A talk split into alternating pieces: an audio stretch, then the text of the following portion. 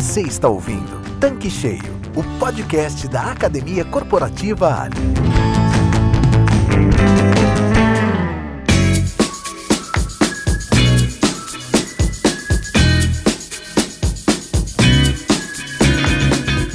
Está começando mais um Tanque Cheio, podcast oficial da Academia Corporativa Ali. Eu, quem vos fala, sou a Karen Rodrigues, a head da Universidade Corporativa, e no programa de hoje vamos bater um papo sobre liderança, que é um tema muito importante para qualquer negócio, principalmente em fase de crescimento e até refletir um pouco no momento como este em que vivemos. Pessoal, verdade seja dita, né? Ninguém mais está aguentando ficar em casa. A gente não vê a hora de alguém falar: pode sair, pode ficar à vontade, pode abraçar, pode dar aquela atenção calorosa, mas isso ainda não é uma realidade. E enquanto isso não acontece, a gente precisa pensar em formas de como melhorar as relações. E pensando neste momento, eu fico imaginando como liderar em tempo de pandemia. E assim, como a gente não tem receita de bolo, não tem uma fórmula pronta, né, uma fórmula mágica, estamos todos aprendendo juntos sobre isso. E como a gente realmente não tem respostas prontas, eu convidei mais uma vez o Cláudio Moreira, que esteve conosco no último podcast para falar sobre esse tema que está tão em alta em um momento tão diverso. Cláudio, muito obrigada por topar falar conosco mais uma vez aqui na nossa bancada virtual. Imagino que vocês, ouvintes, já sabem quem é o Cláudio e quem não sabe, fica a dica, escute o podcast anterior, ok? Oi, Karen, tudo bem? Obrigado pela, pelo convite, obrigado pela presença mais uma vez. Quero saudar você, quero saudar os ouvintes do podcast Tanque Cheio. Mais uma oportunidade da gente estar tá batendo esse papo tão legal aqui. Cláudio, eu que agradeço a sua presença aqui. E vamos começar com tudo e eu já queria fazer uma pergunta para você. Assim, sem romantismo, tá? Porque na minha área eu esbarro com esse tema o tempo todo. Mas eu acho que é importante a gente começar do começo. O que é liderança? O que é ser líder? E nesse momento de pandemia, como fica a liderança? Eu acho que é importante a gente sintetizar isso para a galera que está nos ouvindo. Bom, vamos lá, Karen. Sem romantismo direto ao ponto, ser líder é inspirar pessoas. Pode até ser que o inspirar pessoas soe um pouco romântico, mas não é não. Quando a gente fala de liderança, a gente fala de levar as pessoas onde elas não iriam sozinhas, onde elas não iriam sem uma ajuda. E aí eu trago alguns números que eu considero muito interessantes, se você me permitir. 70% do nível de engajamento dos colaboradores é atribuída à qualidade da liderança. 50% da rotatividade é pelo desejo do empregado de se livrar do chefe. E aí eu não falei nem líder, falei chefe mesmo. 30% dos trabalhadores se sentem compromissados a fazer um bom trabalho. O restante faz por fazer.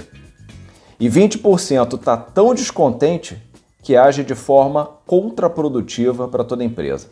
Isso foi uma pesquisa interessantíssima que saiu em 2019 e mostra o quanto é importante a presença, a atuação, o engajamento do líder, o quanto ele tem que ser inspirador, o quanto ele vai além das atribuições técnicas do cargo, o quanto ele vai além de apenas controlar números. Liderança é algo que faz toda a diferença no desempenho da empresa. Com os números que você apresentou, isso mostra que 20% das pessoas estão jogando contra, né? Então, a que você atribui a isso? Atribuir, dá para a gente atribuir a uma série de fatores. Isso pode ser equipe fora do perfil, isso pode ser falta de treinamento, clima da loja ou do seu posto ser ruim, Uh, mas eu atribuiria principalmente a uma cultura organizacional frágil. Essa seria a minha principal atribuição. Já que você tocou nesse ponto sobre cultura organizacional, eu queria que você falasse um pouco disso, trazendo também para a realidade do posto de serviços. Porque muitas pessoas pensam que esse conceito pode adequar apenas para grandes organizações e a gente sabe que isso não é uma verdade. Eu queria que você explicasse porque as pessoas podem olhar para o tamanho do seu negócio e às vezes dizer: "Ah, mas isso não funciona para mim". Por favor, Cláudio, conta pra gente. Cultura organizacional não é nenhum bicho de sete cabeças, não. Ah, realmente pode parecer que é um conceito adequado apenas para empresas grandes, multinacionais, etc. Mas quando a gente fala de cultura organizacional, trazendo para a nossa realidade, são principalmente os valores que são vistos e que são praticados no posto. E normalmente esses valores são os valores dos donos, dos proprietários, dos operadores, é o valor de quem monta a equipe, de quem gera o negócio. Eu, eu gosto muito de uma frase que eu acho bem interessante, eu quero dividir ela aqui contigo, que é o seguinte: você não constrói uma empresa ou uma área, você constrói um time. E é o time que constrói a empresa junto contigo, com atitudes e valores. Então, quando a gente fala do que é cultura organizacional, a gente fala principalmente da questão dos valores. Quais são os valores que você tem, você líder, você que opera, você que é dono ou dona? Quais são os valores que você tem e como esses valores são refletidos no dia a dia da empresa, no dia a dia do posto, no dia a dia da loja? Ah, então, isso é uma reflexão muito importante que pouca gente faz, porque parece que quando a gente cria um negócio, quando a gente monta um negócio, a gente pode fazer o que der na telha. O negócio é meu, eu faço o que eu quiser, eu tomo a atitude que eu quiser. E a partir do momento que você monta um time, eu falei lá no início que liderar é inspirar pessoas, o time inspirado por você tende a repetir os seus valores o time inspirado por você tende a repetir as suas atitudes. Então, os valores se refletem na cultura. A cultura é a forma como a gente faz as coisas aqui. Digamos que você, que tem um posto, que tem uma loja, tenha como um valor o conhecimento. Então você quer pessoas que busquem conhecimento, você quer pessoas que leiam, pessoas que se informem, pessoas que corram atrás da sua própria capacitação, que façam cursos na internet. Você quer pessoas que tenham como valor também o conhecimento. Como é que isso se vê na prática? Como é que isso se aplica na prática? Você, quando faz um processo seletivo, você é criterioso ou criteriosa na hora de contratar as pessoas? Você coloca como uma, um quesito para ser contratado ou ser contratada essa cultura, essa busca pelo conhecimento. No seu processo seletivo, existem perguntas que vão levar o candidato para esse caminho, ou você tem esse valor, não faz com que a pessoa também tenha, e lá na frente ah, você diga, poxa, mas eu quero mandar fulano embora, porque fulano não corre atrás do próprio conhecimento, fulano não se autodesenvolve.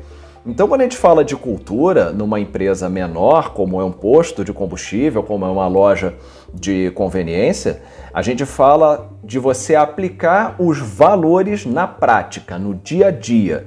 É nas pequenas atitudes, são nos pequenos diálogos, é no dia a dia que a cultura organizacional numa empresa menor realmente é vista, realmente é praticada. Legal você falar sobre isso, mas assim, valores têm a ver com missão, visão, aquilo tudo que a empresa coloca como propósito. Mas você acredita que as pessoas de fato compreendem o que são esses valores? Ou as pessoas normalmente vão lá no site da empresa para saber, ou ficam na decoreba e não conseguem traduzir isso em ações? Karen, isso aí é uma ótima provocação, porque a gente está muito acostumado com aquela questão de missão e visão, enfim. E aí você me lembrou de uma ocasião em que eu estava dando workshop, que eu perguntei para os participantes quais são os valores da sua empresa. E aí um monte de gente entrou no celular para entrar no site da empresa para buscar quais eram os valores da empresa. Aí eu brinquei com eles, eu falei: "Para, se você precisa entrar no site da sua empresa para saber quais são os valores da sua empresa, isso quer dizer que eles não estão sendo praticados.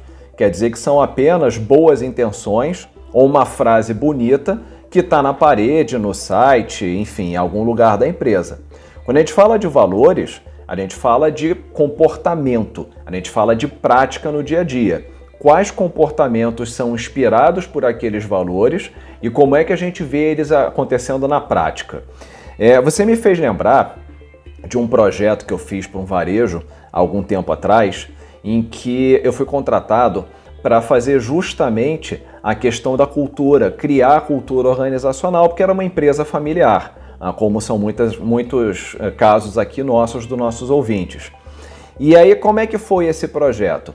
Eu sentei com a família, a família era o pai e os dois filhos, eram eles que se envolviam no negócio, e a gente fez uma sessão de quatro horas em que eu fui resgatando os valores, a história, o porquê dele ter aberto aquele varejo. Fui batendo um papo e entendendo o que, que se passava na cabeça do patriarca, do dono da empresa. E depois de quatro horas de bate-papo, a gente chegou em três conceitos-chave, que foram três valores-chave, que era compromisso, sagacidade e paixão. Três comportamentos-chave, três valores-chave. Você pode olhar e falar assim, poxa, mas a, a, gente vai reduzir, a gente vai fazer com que toda a cultura da empresa seja apenas condensada em três valores? Sim, por quê? Porque a partir desse momento que a gente condensou toda a história da empresa em três valores-chave, a gente começou a cobrar comportamentos que fossem coerentes com esses valores. Então vamos lá. O que, que é sagacidade? Ficou acertado para a empresa que quando alguém está na loja e um cliente chega e, e começa a, a, a, procurar ajuda, isso é sagacidade. É você ir lá e falar: ah, meu amigo, opa, eu estou vendo que você está precisando de uma ajuda, meu nome é, é Cláudio, eu estou aqui para te ajudar, sem que o cliente precise pedir, só no olhar. Então você está sendo sagaz você está sendo, você está ligado no que está acontecendo, você está atendendo o cliente com vontade ali. Então isso ficou traduzido como um comportamento. Você não precisar ser chamado pelo cliente, você está sempre atento, de forma sagaz. O segundo era o compromisso. O que, que é o compromisso? O compromisso é você fazer além do que é a sua função para poder manter o melhor clima de trabalho. Então não tem esse papo de ah, mas o meu trabalho é ficar no caixa. Se você está vendo que um companheiro teu de trabalho está enrolado na função dele, o caixa está vazio, compromisso é você ir lá e ajudar. Então isso é você ser compromissado. E a paixão? A paixão é você ser apaixonado por aquilo que você faz e você traduzir isso para os seus clientes. Então, quem vende, quem trabalha em loja principalmente, que vende comida tem que estar tá ali apaixonado pelo atendimento, tem que ser simpático com a pessoa, tem que sorrir bastante, tem que vender de uma forma que seja sedutora, que seja acolhedora. Então isso é paixão, é você demonstrar para o teu cliente que você ama aquilo ali que você está fazendo. Então isso é uma tradução muito interessante, Karen, de cultura. Todos os valores condensados em três comportamentos chave. Ah, Cláudio, isso quer dizer que então todas as lojas, todos os postos têm que ter três comportamentos chave? Não. Pode ter três, quatro, dois, um.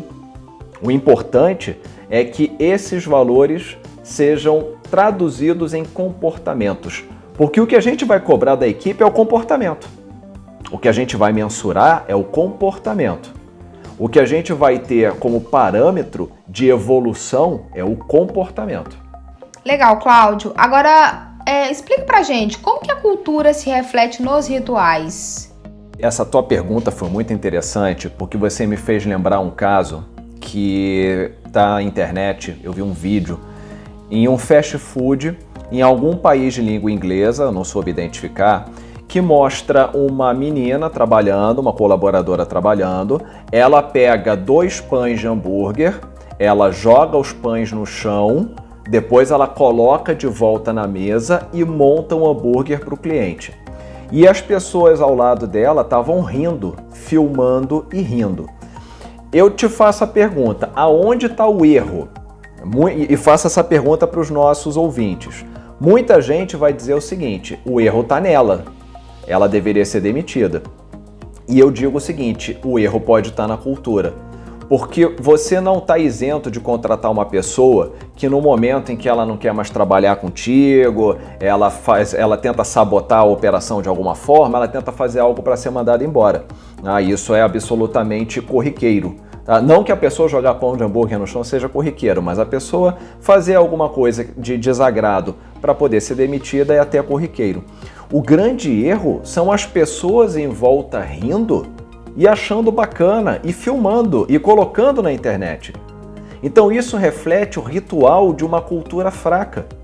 Porque se você tem uma cultura forte, se você tem valores fortes, se as pessoas aderiram a esses valores mais do que aquilo que está escrito no site da empresa, imediatamente alguém ia falar assim: pode parar, pode jogar esse pão no lixo e você pode sair dessa cozinha. A gente não, mais, a gente não quer mais você aqui. Porque isso seria uma cultura forte. Então, como é que a cultura se reflete nos rituais? Ah, falando justamente de empresas menores é o dono, é a dona. Se o dono ou a dona falam bom dia, se eles acolhem o cliente, se eles dão bons feedbacks, se eles criam um clima de engajamento, de equipe entre, entre os próprios funcionários. Você imagina o seguinte, Karen: se você tem uma dona ou um dono de loja que são carrancudos, carrancudas, mal-humorados, antipáticos, como é que a gente vai fazer com que a equipe atenda o cliente de forma encantadora e acolhedora? É praticamente impossível. Você consegue imaginar um dono de uma loja olhando para um cliente gritando: Você tem que rir para o meu cliente! E ele sorri de maneira espontânea, esse funcionário sorri de uma maneira cordial? Eu, sinceramente, não consigo imaginar isso não. E eu vou te fazer uma provocação, Karen. Eu quero que você responda, que você complete a seguinte frase: Quando os gatos saem. Os ratos fazem a festa, né? Mas para que as pessoas possam ter é, esse comportamento alinhado, elas precisariam ter um grande senso de autonomia e responsabilidade, certo? Isso aí é fundamental, tá? Fundamental. Quando a gente fala de senso de autonomia, a gente fala principalmente da questão do engajamento, da motivação e do empoderamento. Eu trouxe mais uns dados de pesquisa aqui hoje, que são bem interessantes. Eu vou ler alguns números, olha só que bacana. As pessoas engajadas, os colaboradores e as colaboradoras engajados e motivados são 58% mais propensos a parar o que estão fazendo para ajudar um cliente ou colega. São 186% mais propensos a recomendar a empresa para parcerias e para amigos trabalharem nela. São duas vezes mais produtivos, ficam cinco vezes mais tempo nos empregos e faltam dez vezes menos por motivo de saúde. Então, qual é a conclusão que a gente tira aqui, Karen? Que autonomia motiva. Você dá responsabilidade, você dá empoderamento, você quebrar, você cobrar, claro, a responsabilidade, os comportamentos adequados e aderentes à cultura organizacional, trazem um resultado prático para o negócio. Eu vou ler o último número de novo, que o último número, para mim é muito impactante. Ficam, faltam 10 vezes menos por motivo de saúde. E a gente sabe, quem trabalha num varejo, num posto, numa loja, sabe o quanto a gente tem de falta por questão de saúde, atestado médico, etc. Então, quando você tem um ambiente que seja acolhedor, como você falou na tua pergunta, você está falando justamente de você criar um ambiente que as pessoas queiram ficar e principalmente um ambiente em que elas queiram se desenvolver. A autonomia deixa as pessoas mais motivadas. Por quê? Porque a pessoa está ali, ela acha que, que ela tem uma forma bacana de trabalhar, ela vai ter liberdade para conversar com o líder, ela vai trazer, é, é, vai trazer sugestões, ela vai trabalhar de uma forma mais leve, mais solta. Isso não quer dizer, Karen, que ela não vá trabalhar com processos e procedimentos, mas até a aderência aos processos e aos procedimentos vai ser melhor vai ser maior. Então, a autonomia motiva, a gente tem que engajar as pessoas, elas têm que querer fazer, principalmente nos dias de hoje, em que os clientes estão muito mais exigentes, em que as relações são relações muito mais próximas. Então a pessoa tem que estar ali, engajada, motivada, querendo fazer, fazendo por bom grado, sem que precise ficar o líder ou o gestor ou a gestora atrás da pessoa. Faça isso, faça aquilo. Até porque é chato, né, Karen? Você está no trabalho e tem alguém microgerenciando você, atrás de você, falando: Fulano, é, você sorriu para o cliente? Fulano, você deu a notinha fiscal? Fulano, você sanitizou a mão antes de, de pegar a, a pinça para entregar o salgado? Fulano, você já foi ver a limpeza da gôndola? Não, então, a gente não precisa ter um microgerenciamento quando a gente tem valores que estão na mente e no coração do, da nossa equipe, dos nossos colaboradores. Interessante você falar que autonomia motiva, mas o que, o líder precisa fazer para conseguir desenvolver essa autonomia em sua equipe? Conquistar autonomia, Karen, conquistar autonomia, empoderar. Eu sei que essa palavra empoderamento às vezes causa um certo calafrio no varejo. Falar assim, não, mas eu não posso dar poder para a minha equipe. Você tem que dar é, empoderamento para sua equipe, sim. Mas agora, como é que se empodera? Você tem que dar autonomia para a pessoa ser ela e você tem que cobrar responsabilidade. Cláudio, o que é a pessoa ser ela? Você concorda comigo, Karen, que quando a gente fala de sorriso, que é algo fundamental, que é um lubrificante social, que é algo que tem que estar presente nas relações do varejo, a gente não pode treinar sorriso? Eu não consigo treinar uma pessoa a sorrir. Ela tem que sorrir de uma forma espontânea, ela tem que sorrir de uma forma que é dela, de uma forma autêntica. Então, para essa pessoa sorrir, atender, para essa pessoa acolher, aconchegar, encantar o cliente, ela tem que ter essa autonomia de ação. Eu não posso ter o líder atrás dela. Agora você tem que sorrir. Agora você não pode mais sorrir. Agora você tem que fazer isso. Agora você tem que fazer aquilo. Quando o líder quer microgerenciar as pessoas, ele acaba não tendo tempo suficiente para poder olhar os outros detalhes da operação. Então o colaborador tem que ter autonomia, ele tem que fazer as coisas por si só. Se a cultura é forte, se os valores são fortes, essa autonomia vai ser um desejo da tua equipe. E você tem que dar essa autonomia e você tem que cobrar responsabilidade. Agora, para que isso tudo funcione, tem que dar informação, tem que dar ferramenta, tem que dar treinamento. Você tem que fazer com que as pessoas assumam responsabilidades, queiram assumir responsabilidades, tenham mais independência, procurem essa independência, proponham soluções inovadoras. A gente está vivendo nesse momento em que a gente está gravando esse podcast, a gente está vivendo uma pandemia tudo para todo mundo é uma novidade.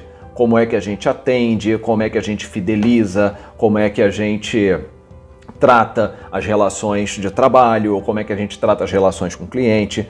Então, às vezes, aquele teu colaborador tem uma grande ideia, ele tem uma grande sugestão, mas ele só vai te dar essa sugestão se ele tiver realmente engajado. E para ele estar tá engajado, para a menina que trabalha contigo estar tá engajada, ela tem que estar tá motivada. Para ela estar tá motivada, ela tem que estar tá empoderada.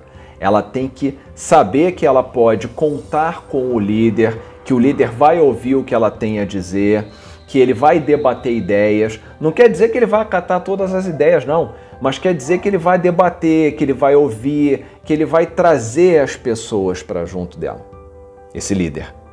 Então, Autonomia vem através de empoderamento. E empoderamento quer dizer você dar responsabilidade, você cobrar, perdão, responsabilidade e você ir dando liberdade. Liberdade com responsabilidade. Karen, isso faz as pessoas crescerem. Isso faz as pessoas quererem ir à frente. Isso faz com que as pessoas te surpreendam com comportamentos, com atitudes cada vez mais positivos. Já que a gente está falando de autonomia, o que, que o líder ganha dando toda essa autonomia para sua equipe? O líder ganha qualidade de vida. Eu já falei bem pausado que é para soar como música no ouvido dos nossos ouvintes, das nossas ouvintes. Qualidade de vida. Você imagina o seguinte, Karen: a pessoa trabalha no varejo 10, 12 horas por dia. Então você está ali se dedicando à operação da tua loja, operação do teu posto, 10 horas, 11 horas. Aí você fala para a tua equipe, gente, muito obrigado pelo dia de hoje, tô indo para minha casa. Quando você está no caminho de casa, toca o celular, a pessoa querendo saber onde é que está a bobina do caixa. Ah, então deve ser uma situação que você pensa, poxa, mas eles já trabalham comigo há tanto tempo, não sabe onde está a bobina do caixa? Então é fundamental a pessoa ter autonomia, correr atrás das próprias soluções para você ter qualidade de vida. Quando o líder desenvolve uma equipe e essa equipe é autônoma e está engajada e é aderente aos valores, a qualidade de vida desse líder aumenta muito. E você, líder que está ouvindo a gente nesse podcast, a gente quer que você viva bem, com qualidade, bastante qualidade.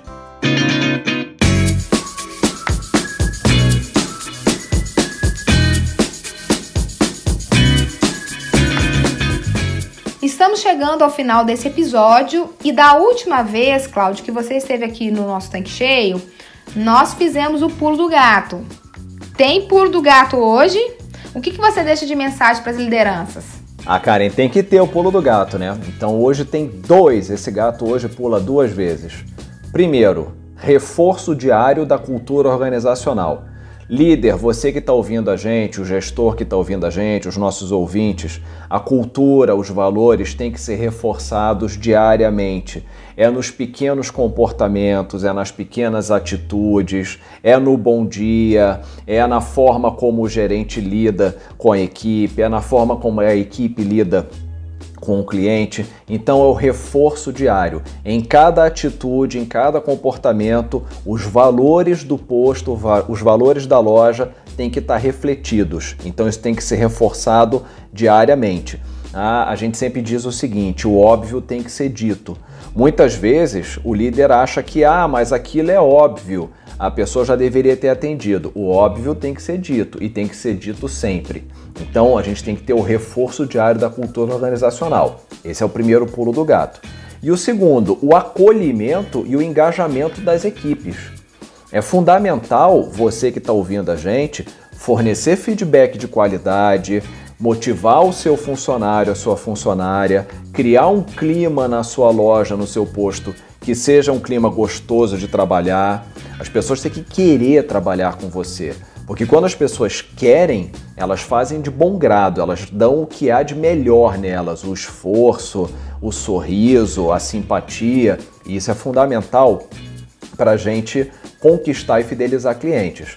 E eu espero, Karen, que o nosso ouvinte, a nossa ouvinte, é, tire muito valor disso que a gente está conversando aqui, porque às vezes confunde-se muito o que é gestão com o que é liderança. Gestão é você ter o controle dos resultados através de ferramentas, processos, procedimentos. Liderança é você inspirar pessoas, é você capacitar, desenvolver pessoas, fazer com que essas pessoas consigam ir mais longe. Então, é, eu espero que a gente traga essa reflexão para todo mundo que está ouvindo a gente e que para que sejam líderes de verdade. Cláudio, obrigada por estar aqui conosco mais uma vez aqui no Tanque Cheio, compartilhando com a nossa revenda os seus conhecimentos. É sempre bom ter conteúdo relevante por aqui e eu te espero numa próxima. Ô Karen, eu que agradeço mais uma vez essa participação. Eu tô virando fã do podcast Tanque Cheio, é sempre bom a gente estar tá aqui batendo esse papo gostoso, gerando valor para os nossos ouvintes. Obrigado e até a próxima, Karen. Gente, muito obrigada pela sua audiência. Chegamos ao fim de mais um tema.